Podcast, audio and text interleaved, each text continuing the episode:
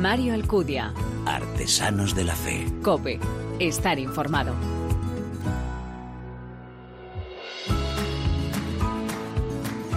¿Qué tal? Muy buenas, te doy la bienvenida a esta vigésimo tercera entrega de Artesanos de la Fe en cope.es, el último de esta, nuestra tercera temporada, un espacio en el que te ofrecemos cada 15 días esa mirada diferente a la vida desde la fe, este programa en el que se dan la mano el testimonio, la lectura y la música, elementos esenciales en esa imagen de la iglesia joven a la que nos convoca el Papa.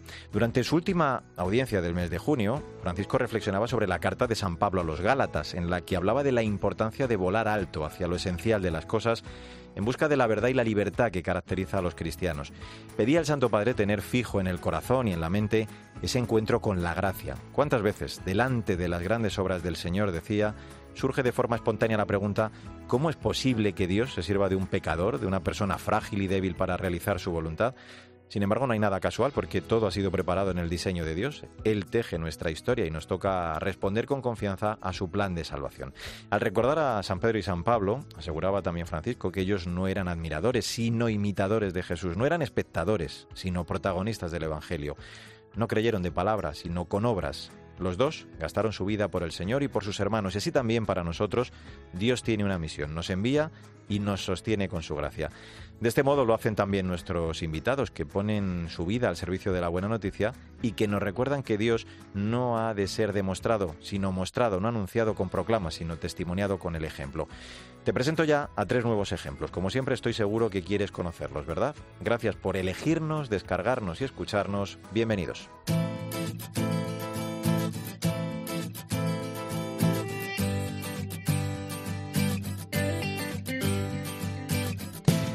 Estamos en el año de la familia, Moris Letitia, convocado por el Papa. Casarse y compartir la vida es algo hermoso, decía Francisco en su vídeo para presentar la intención de oración del pasado mes de junio. Es un viaje comprometido, a veces difícil, complicado, pero vale la pena. Y en este viaje de toda la vida, la esposa y el esposo no están solos, nos acompaña Jesús. No es un acto social, bueno, al menos no solo, es una vocación que nace del corazón, una decisión consciente para toda la vida que necesita una preparación y todo esto lo vas a ver perfectamente encarnado en el testimonio de nuestro primer invitado, en este caso en plural, porque ellos son matrimonio.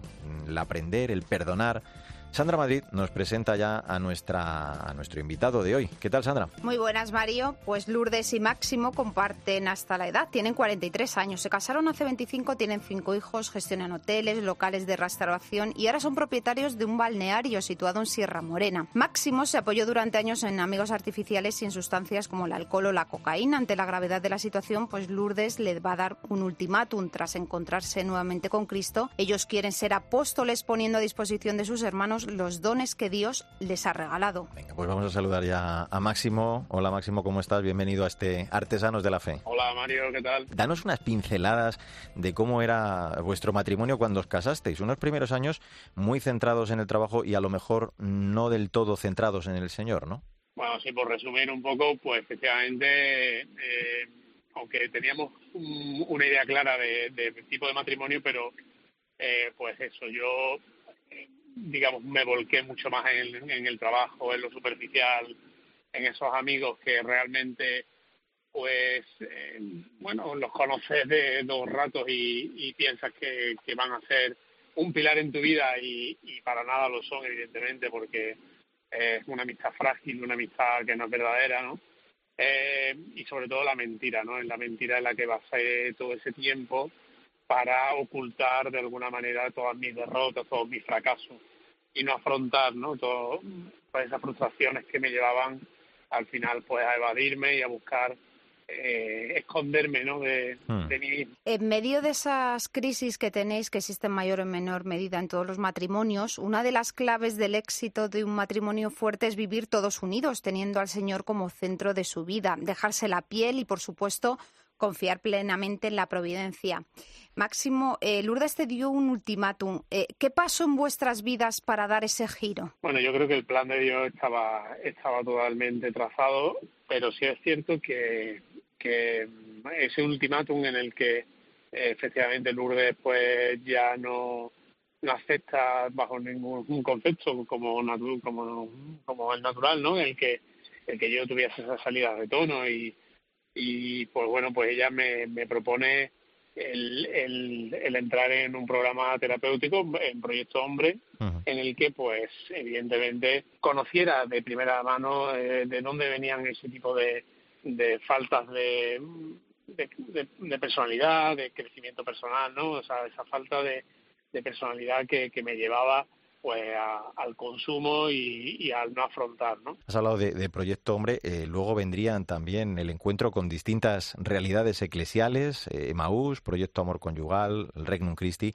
Así es, eh, Máximo, como Dios llama a tu puerta y, te ofrece encontrarte con Él. ¿no? ¿Cómo cambia a partir de ahí eh, de forma tan radical tu vida? Bueno, pues Él, que siempre había caminado a mi lado, yo, pues como esos caminantes de Maús que no se dan cuenta, que son torpes y no, y no se dan cuenta de que el Señor les acompaña en el camino, mm. pues eh, ciertamente yo tuve un encuentro con él en, el Sagrario, en Cursillo Cristiandad, y luego pues poco a poco él me fue atrapando nuevamente y, llevándome hacia él.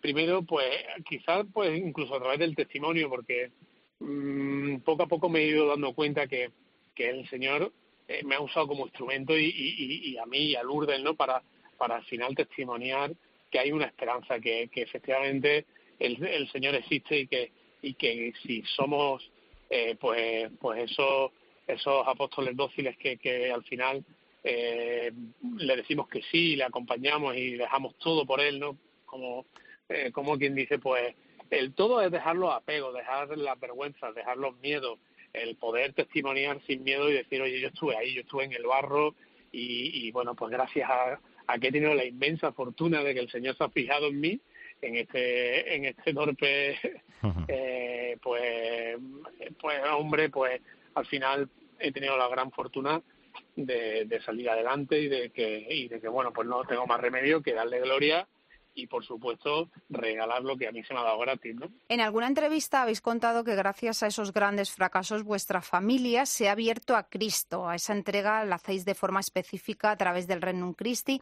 ¿Cómo definirías ahora, Máximo, cómo ha cambiado a raíz de toda aquella experiencia vuestro matrimonio y vuestra vida? Bueno, pues ha sido un giro de un total, ¿no? O sea, nosotros, eh, bueno, sí es cierto que una vez que eh, ya terminamos el proceso terapéutico, bueno, pues arranca ese conocimiento o ese querer acercarnos cada vez más, más a Dios. Y hemos estado abiertos a cualquier realidad, no, no, como bien ha dicho Mario, pues hemos hecho diferentes retiros de diferentes caminos, ¿no? Por así decirlo, o, similares, pero en el que no, hemos tenido sacerdotes y seguimos teniendo grandes amigos, sacerdotes eh, del camino no comunal, o sea, quiero decir, yo he estudiado en fomento y, y sin embargo el Señor, pues creo que nos ha ido conduciendo hacia, hacia ese reino en el que en el que al final nos han mostrado un, un, Dios o un Jesucristo eh, misericordia, eh, un cariñoso, amable, cercano, eh, que te acerca también a la realidad de, la parroquia, del barrio, eh, de, de, otras realidades de la Iglesia y abraza todas ellas, ¿no? Y para nosotros nos sentimos muy cómodos ahí, ¿no? Llevar el, reino de Dios a todas partes y a todas las realidades y, y el reino Christi pues se nos ha presentado de esa forma, ¿no? En el que nos, nos permite abrazar cualquier tipo de realidad con, pues desde el amor a Dios, ¿no? Y, eso es lo básico, ¿no? Mm. Nos contaba eh, Sandra al presentarte, al presentaros, que tenéis cinco hijos. Eh, me imagino eh, que todo ese esfuerzo de, su padre para superar su problema, también ese testimonio, desde luego, de, sus padres, ¿no? habrá y, seguirá siendo clave, ¿no? Y que os dirán que, están muy orgullosos de vosotros, ¿no? De, ese ejemplo, de ese testimonio. ¿Cómo es esa relación y cómo es eso que os dicen vuestros hijos en el día a día? Pues, mira, Mario, durante todo el tiempo en el que yo estaba apartado, evidentemente Lourdes eh, eh, hizo un papel como madre pues excepcional. Eh, Lourdes es de una sensibilidad y de un cariño muy especial, ¿no? No solo no solo a mí o a, nuestro hijo, sino a todo el mundo. Ella ella es así, ¿no? Tiene tiene esa sensibilidad. Mm. Pero es cierto que que su que ella jugó un papel muy importante porque siempre intentó que los hijos no me vieran pues, eh, pues desde el reprocho, desde el rencor o desde la falta. O... Y entonces ella siempre procuró que, que su vida con respecto a mí y a nuestra vida común fuera normal. Eso ha hecho que con el tiempo yo pueda poco a poco mirarla a los ojos y, desde el corazón testimoniarle y qué mejor que pues que su padre de primera mano le pueda contar eh, en los caminos en los que estuve para que ellos bueno pues eh, lo tengan ahí presente y, y, ojalá pues que no nunca lo, lo, lo, cojan esos caminos no pero por lo menos que lo vivan desde primera mano ah. yo he tenido la suerte de testimoniar delante de ellos y ha sido un regalazo porque eh, un niño pues máximo tiene el 16 años y Enrique tiene 15 y son los mayores, luego hasta tenemos hasta 8 años, pero ellos dos fundamentalmente son niños que al revés, ¿no? Se sienten orgullosos de sus padres, ¿no? De cómo su madre eh, pudo eh, afrontar desde la soledad y, desde la tristeza el cariño hacia su marido y de su padre, pues cómo ha sido capaz también de afrontar eh, el, salir de, un mundo perdido. ¿no? Pues qué bueno escucharte. Se trata de, crecer en el amor con generosidad, con fidelidad, con paciencia. Eh, ahora, dicen nuestros invitados, viven el presente, pero con su mirada, la del corazón puesta en la eternidad, dejando el futuro y los planes que Dios tenga para ellos siempre a la voluntad del Señor, siendo apóstoles, lo decía Máximo, y poniendo a disposición de todos los dones que Dios les ha regalado. Máximo Doval, gracias bueno, a ti y a, Lourdes por compartir, por dejarnos compartir vuestro testimonio en este Artesanos de la Fe. La verdad que nos alegra mucho saber que, que el Señor ha guiado, que sigue guiando ese camino y vosotros pues os habéis dejado hacer por él. Un abrazo muy fuerte. ¿eh? Un abrazo y muchísimas gracias, Sandra y Mario. Sandra Madrid, un testimonio muy bueno, muy necesario para estos tiempos. Así es, Mario. Lourdes y Máximo, un ejemplo claro de la familia, esa iglesia doméstica y primera comunidad, escuela de comunión, de amor, perdón, vida, entrega y generosidad. Hasta la próxima. Mario Alcudia. Artesanos de la Fe. Cope. Estar informado.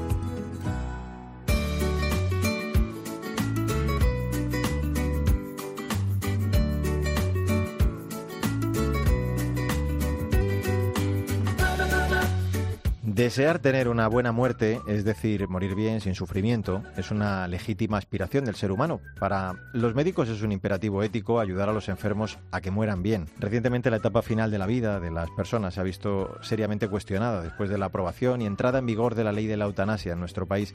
Pero, ¿cuál es la demanda auténtica de un enfermo cuando dice acabemos con esto? ¿Cómo debemos comprenderlo? ¿Está refiriéndose a que desea acabar con su vida o con ese dolor insoportable que padece? O con su angustia o su soledad bueno, pues así se presenta el libro del que nos vamos a ocupar ya en este último Artesanos de la Fe de este curso, obra titulada Cuestiones sobre la eutanasia, principios para cuidar la vida de quien sufre, editado por Nueva Eva y escrito por el doctor en Medicina y Cirugía, médico de familia, máster en cuidados paliativos y experto en ética y deontología médica, Jacinto Batiz. Hola Jacinto, gracias por atender nuestra llamada. Hola, muy buenas. Gracias a vosotros también por invitarme. Eh, si me permites, como suele decirse, vamos a, a comenzar por el principio, ¿no? Porque fue en 1993 eh, cuando diez años después de haber entrado a trabajar en el Hospital San Juan de Dios de Santurce, eh, creo que te encomienda allí el director del centro, ¿no? El cuidado de un enfermo en coma irreversible y digo que aquello supuso, ¿no? Eh, cuentas una experiencia trascendental, ¿no? Como el punto de inflexión para, tu orientación profesional. Sí, fue entonces cuando me di cuenta que, además de, curar enfermedades y de prevenirlas, pues también había muchas más cosas que hacer, que en este caso era cuidar, ¿no? Porque el enfermo que me habían eh, planteado cuidar, atender en ese momento, era un paciente que al que yo no le iba a poder eh, curar eh, de alguna manera, ¿no? Lo, que le estaba ocurriendo. Estaba en coma permanente, con lo cual yo lo único que podía hacer era cuidarle. Y entonces me di cuenta de esta otra faceta de la medicina, que era cuidar y esto efectivamente marcó una inflexión en mi, en mi actividad profesional en el hospital. ¿no? Hmm, y desde entonces ese compromiso ¿no? Eh, con la universalización de los cuidados paliativos que has trabajado, digo, desde entonces, has aceptado de hecho escribir este libro para concienciar ¿no? de todo ello en un momento tan delicado como comentábamos en la presentación como es el actual. Sí, eh, vamos, desde entonces me di cuenta que, que esta era una disciplina, la medicina paliativa era una disciplina que era necesaria ¿no? y complementaria a la medicina preventiva, a la medicina curativa.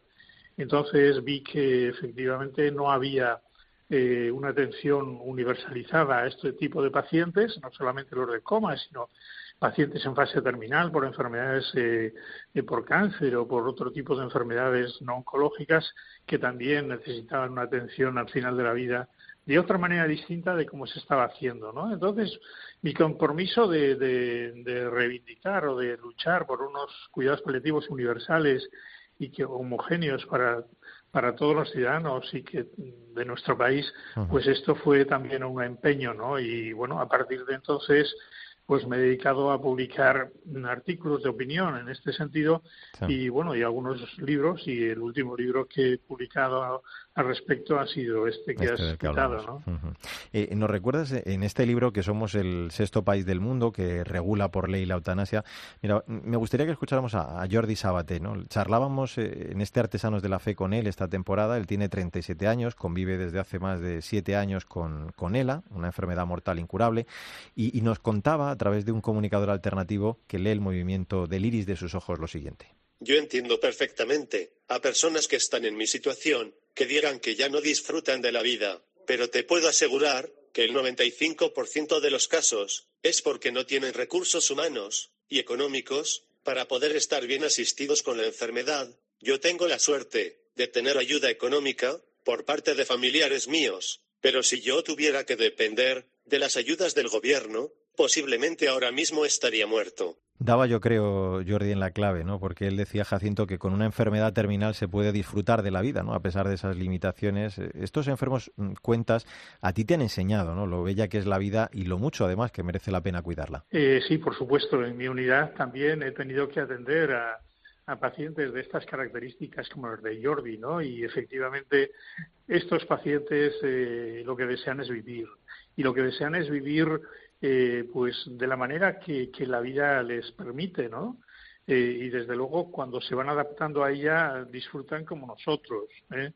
De alguna manera nos enseñan a, vivir a nosotros también porque a veces no nos damos cuenta de, todo lo que tenemos y cuando lo perdemos es cuando nos damos cuenta de, todavía que se puede seguir viviendo y disfrutando de las pequeñas cosas y de los detalles más importantes. ¿no? Ellos nos han enseñado a, a valorar el tiempo, a valorar las cosas fundamentales eh, y, no tener en cuenta la superficialidad de la vida, que a veces nosotros nos quedamos en ella, ¿no? Mm. Yo creo que es muy importante aprender de ellos. Eh, eh, también has visto, lo cuentas, ¿no? Cómo colegas de profesión han cambiado su forma de mirar, de, afrontar este tema, al conocer a fondo el asunto.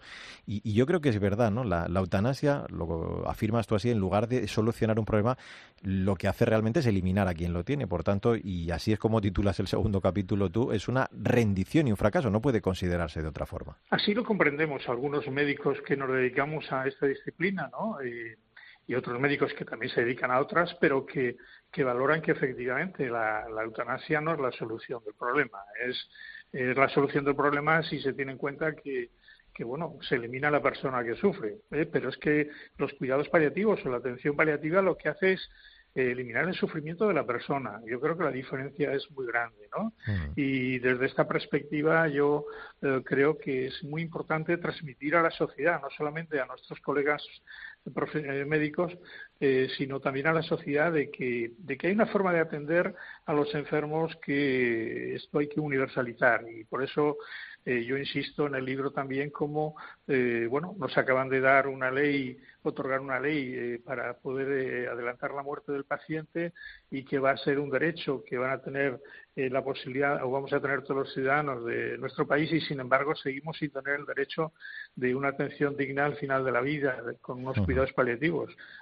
solamente nueve comunidades autónomas tienen una ley o tenemos una ley eh, autonómicas sobre cuidados paliativos. Eh, las, otros, las otras ocho eh, carecen de ellos, con lo cual no estamos en la misma igualdad de tener que elegir una cosa u otra, ¿no? en el siguiente punto desmontas otra falacia, ¿no? Si lo puedo denominar así, el intentar considerar un acto médico todo ello, aunque la ley se, se lo encomiende al profesional sanitario. Hablas, de hecho, del Código de Deontología Médica, ese capítulo 7, los cuatro artículos que son clarísimos. Pero es verdad que, que el lenguaje Jacinto es perverso, ¿no? eufemístico. Se habla incluso pues, eh, de poner fin a la vida en vez de provocar la muerte. Si permites decirlo así, menuda papeleta os han colocado. ¿eh? Sí, eh, claro. yo cuando fui a estudiar la carrera de medicina, la verdad es que salí de la facultad sabiendo cómo prevenir las enfermedades y cómo y cómo curarlas. También luego fui aprendiendo cómo aliviar cuando no era cuando no era posible ni prevenir ni curar, ¿no? Hmm. Eh, ya en un informe que se elaboró en, en, en, Hastings, pues se hablaba de esto, de los fines de la medicina, que era prevenir, eh, curar y, y aliviar.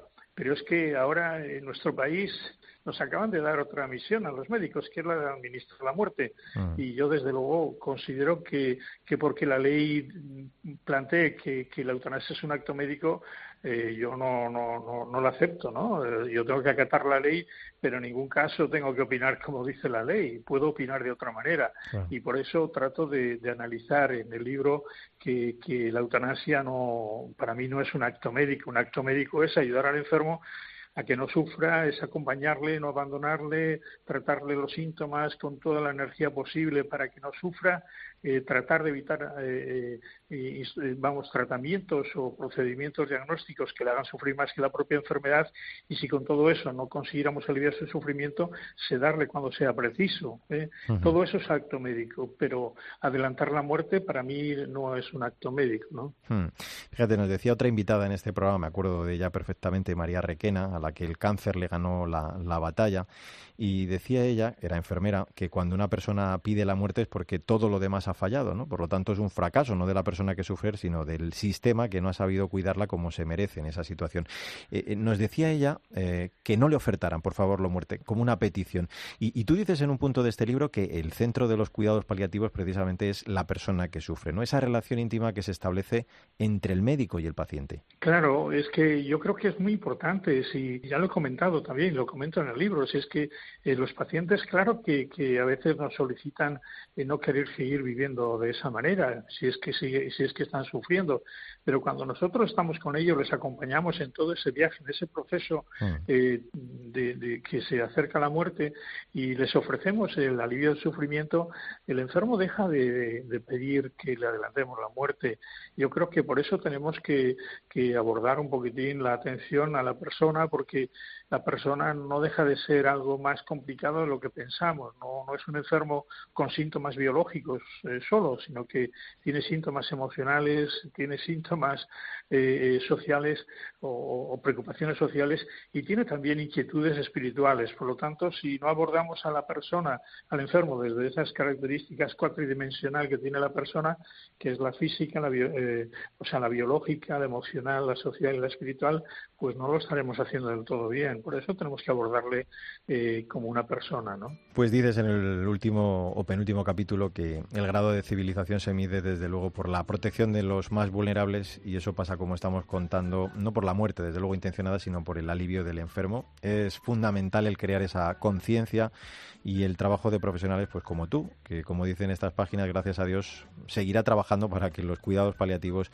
ayuden a las personas que se encuentran padeciendo enfermedades en esa fase terminal. Todo ello, digo, en este estupendo, muy necesario libro para estos tiempos, Cuestiones sobre la eutanasia, Principios para cuidar la vida de quien sufre, editado por Nueva Eva y escrito por Jacinto Batiz, al que agradezco de verdad su presencia y su ingente tarea. Adelante con ella, Jacinto, un abrazo muy fuerte. Muchas gracias a vosotros.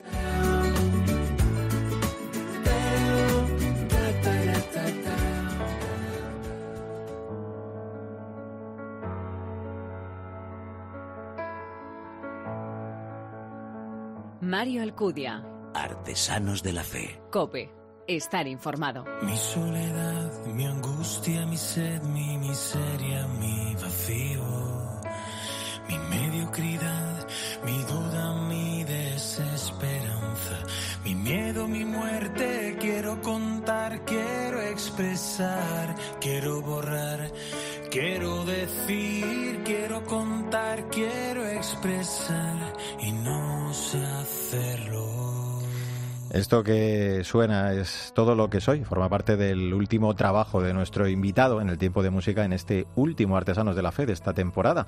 Y nos vamos a marchar hasta Málaga, de donde es nuestro artista, cantautor malagueño, al que la música dice en su web acompaña desde siempre, sus estudios de guitarra clásica en el conservatorio y su infancia rodeado de gente, de experiencias que le llevaron a componer gran cantidad de canciones se formó en educación musical en la universidad, se dedica desde entonces a su docencia en el Colegio San Estanislao de Kotska, en Málaga.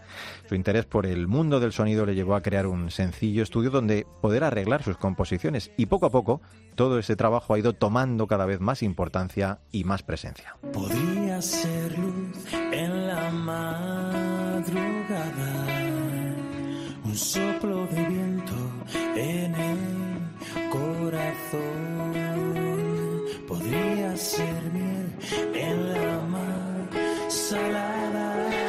Este tema, Vida, es el que da título al que fue su primer disco en solitario, aunque él nunca lo describía de, o lo describiría de ese modo. Te estoy hablando de Óscar Santos. Dice que sus melodías son el reflejo de un hombre de sensibilidad profunda que siempre ha querido hacer un proyecto compartido que naciera de la confluencia de muchas personas y de la suma de las cualidades de cada una de ellas. Pero lo mejor es que todo esto nos lo cuente él mismo. Óscar, gracias por atender nuestra llamada. Bienvenido a este Artesanos de la Fe. Muchas gracias, ¿qué tal? Dices que este Vida es el fruto ¿no? de la unión de esos grandes artistas que han respirado las canciones, que las han hecho suyas eh, en forma de sonrisas, de emoción, ¿no? de buenos ratos. La verdad que, que la música, Óscar, es una herramienta, un medio precioso ¿no? para, como dices, poner música y palabras a, a valores centrales, ¿no? como son la acogida, el compartir, el soñar o el agradecer. ¿no? Sí, una herramienta eh, fantástica y además muy potente, muy potente para llegar a la gente. ¿eh? Yo creo que, que, que tenemos que aprovecharla. No son sombras bajo el sol, excluidos de la redención, calcinados por el destino. No es error de ubicación, ni en el reparto del dolor. Su mundo es el mismo que el nuestro. Vamos a hablar de tus comienzos, si te parece. Creo que aquellos inicios fueron en la parroquia, donde empezaste a tocar la guitarra en el coro, luego nueve años en el conservatorio, influencias de algunos artistas. Eh, ¿Cuándo y cómo, Óscar, es cuando tú realmente das ese paso de, de componer lo tuyo y dar el paso, digo, hacia la música de una forma más profesional? Bueno, la verdad es que poner un momento de inicio a este tipo de cosas es complicado, ¿eh? porque bueno, siempre estado rodeado de, de, gente, de cosas, de bueno, de clases, de música y de gente. Y bueno, pues hace un, unos pocos años me, dedico, me, me decido, ¿no? A, a, a, grabar ya un poquito más, más profesionalmente uh -huh. algunos de los temas que tenía por ahí, ¿no? Y, y en ese momento pues nace el disco de vida y bueno, y a partir de ahí pues ya han salido un montón de cosas muy, muy chulas, ¿no? De conciertos, de salida, de, de encuentros. El segundo disco que ha salido ahora Soy y un tercero que está también ahí ya a punto de ver la luz. Y si tuvieras que hablar de, la influencia de, artistas, ¿quiénes dirías eh, que son tus referentes fuera del ámbito católico, pero también dentro de, de este ámbito más católico, más religioso? Pues mira, dentro del ámbito católico, yo siempre me he criado con Brotes de Olivo y con Migueli. Han sido como, uh -huh. como los grandes referentes, ¿no? Eh, y bueno, uno por la profundidad y por el mensaje del Evangelio súper claro, y otro por la música muy social, muy divertida, muy, atrevida, ¿no? Yo creo que, sí. que son estos dos, dos, estilos, ¿no? Luego después me he nutrido de muchísima gente, además amigos, ¿no? Yo qué sé, eh, Pedro Sosa, Miguel Hija, Álvaro Fraile, uh -huh. gente que hace una música así fresca, ¿no? Y luego fuera del ámbito así católico, pues que me gusta muchísimo tipo de música. Eh, no sé qué te digo, una persona que me parece impresionante, alucinante, es Canca, ¿no? Cantautor, cantautor malagueño que está ahora uh -huh. dándolo, pegando fuerte, ¿no? Pero bueno, me gustan músicas como, yo qué sé, como Coldplay, U2, eh, yo qué sé, me escucho muchísimo Pedro Guerra, Silvio Rodríguez, en fin, uh -huh. música de diferentes estilos, ¿no? Más allá de las palabras que has convertido en presencia, que disfrazando en mil ritos no he podido sepultar, ni esquivándote al andar. Me esperas en cada esquina y vuelves a darme vida Esto que suena es eh, gracias. Eh, agradecimiento, Oscar, entre otras cosas, eh, por tanto recibido de Dios en, en, nuestra vida y tú hablas de esa importancia de cantar a la verdad y con verdad, ¿no? Porque hay muchas cosas que, que agradecerle, ¿no? Mira, sí, la verdad es que al final lo que toca el corazón es aquello que, que llega a las personas, ¿no? Y bueno, yo creo que hay que cantar desde esa, desde esa autenticidad y desde esa experiencia, ¿no? ¿no? No, todo tiene que ser un canto como totalmente espiritual siempre todo el rato, ¿no? Yo uh -huh. creo que también hay que tocar un poco la, la naturaleza humana, ¿no? Y en uh -huh. esa humanidad es donde nos encontramos con ese ese, ese, esa esencia, ¿no? Que es la que te hace estar agradecido a la vida que vivimos, ¿no? Mm. Eh, tú llevas trabajando, decía, e, en colegios desde hace 18 años, eh, de ellos los últimos 14 en el Colegio San Estanislao de, de en el barrio malagueño del Palo. Eh, ¿Cómo has comprobado, Oscar, que la música puede ayudarle a los chavales, a, los más jóvenes con los que tú tienes trato diario, a acercarse a Dios? Bueno, mira, para empezar, porque a mí me ha ayudado, o sea, en primera persona, y, y, es, la, es, la, mayor experiencia que tengo, ¿no? A mí la música me ha salvado de muchas cosas, ¿no? Y, y me ha catapultado a otros sitios, ¿no? Y luego después llevo cuatro años, eh, trabajo en un colegio ahora mismo con los jesuitas, ¿no? En San Estanislao, que pertenece a una fundación, o sea, un conjunto nacional de muchísimos colegios, y desde hace cuatro años, pues la compañía Jesús ha apostado conmigo para un proyecto de música eh, que se llama Mundo Sí Producciones, y estamos desde hace cuatro años componiendo y dando conciertos por toda España, ¿no? Y, y la verdad es que tengo una experiencia muy reciente, pues no sé, eh, con este paréntesis de la pandemia de por medio, ¿no? Que ha sido un, paréntesis total, pues en los dos últimos años estábamos haciendo pues unos sesenta y tantos conciertos en fundamentalmente en ambientes de jóvenes, ¿no? Y evidentemente hay notas, hay notas como la música toca y llena, ¿eh? Hay música por todos lados. Vamos a un centro comercial, lo ponemos en la tele o lo que sea y la música está, ¿no? Mm.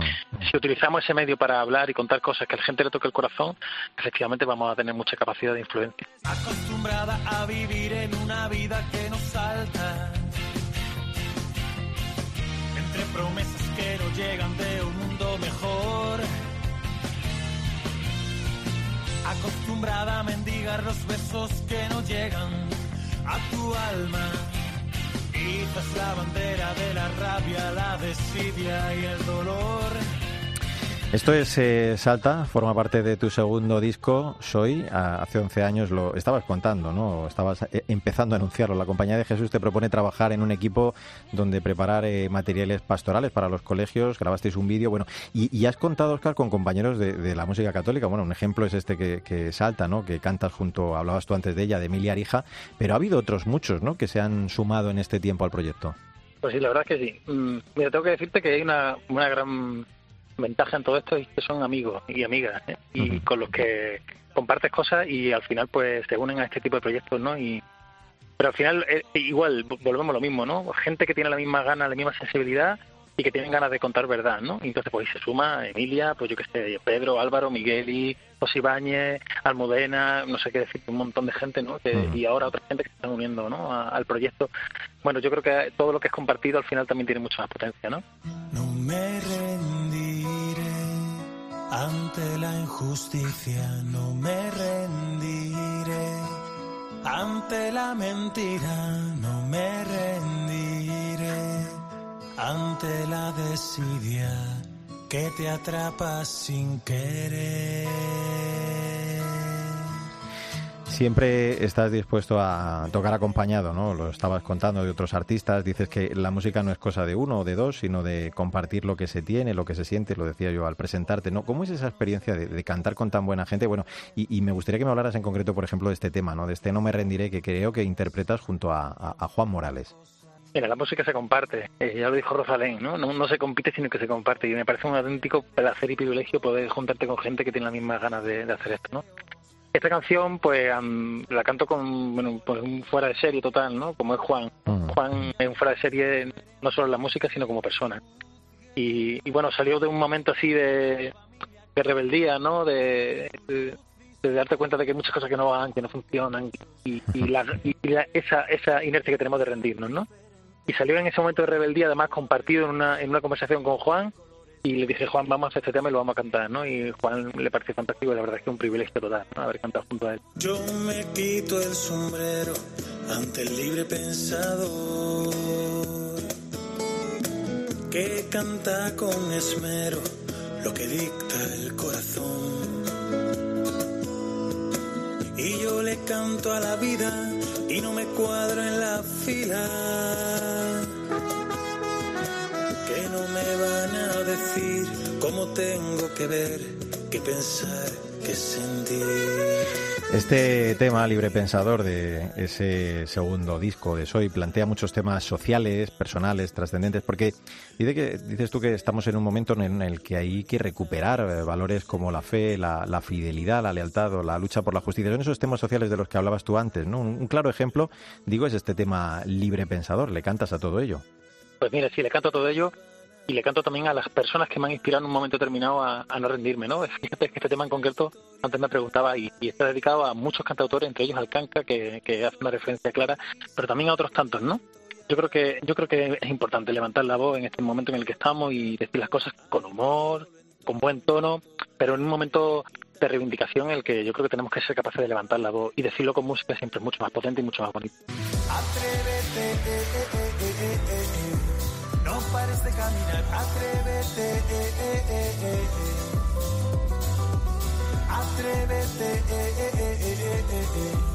no pares de caminar, atrévete. Pues antes de despedirte, Oscar, quiero que me cuentes eh, cómo es la mejor forma para seguirte. Supongo que estás en todas o casi todas las redes, también en tu web, eh, tus canciones en las principales plataformas. Podemos encontrarte por ahí, ¿no? En, todos estos lugares. Sí, sí, efectivamente. Desde Facebook, Instagram, la página web, oscarsantos.org y bueno, y Spotify en el resto de plataformas están todas las canciones colgadas ahí, no hay más que entrar, buscar un poco y en algún momento que alguien se anime para cositas, buscar canciones o algún contacto, algún concierto, solamente te falta que te pongan en contacto que, estamos encantados de, poder Pues se canta lo que se es, dice nuestro invitado, consciente de que el mensaje del Evangelio no está hecho para unos pocos, que debe llegar a todos y hay que hacer lo posible por encontrar esos cauces, esos canales, ese lenguaje también. Él sabe de, esa gran responsabilidad con este talento, con este don que es la música, y además con ese estilo fresco que conecta con los jóvenes y no tan jóvenes, y que sabe que la música es capaz de acercar toda la potencia del Evangelio sin descafeinar ni una sola gota. Oscar Santos, ha sido un verdadero placer el charlar contigo y descubrir tu música. Te deseamos eso, que sigas adelante eh, con esta misión y te mandamos un abrazo fuerte. Gracias por acompañarnos en este Artesanos de la Fe.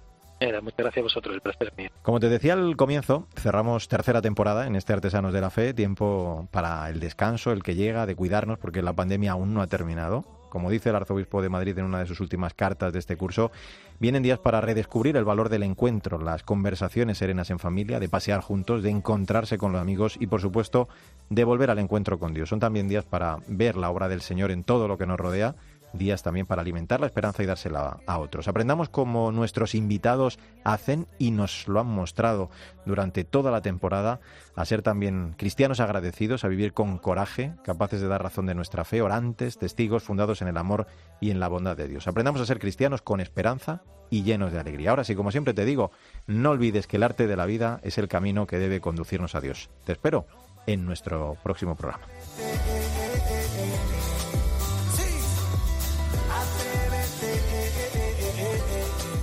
Mario Alcudia. Artesanos de la Fe. Cope. Estar informado.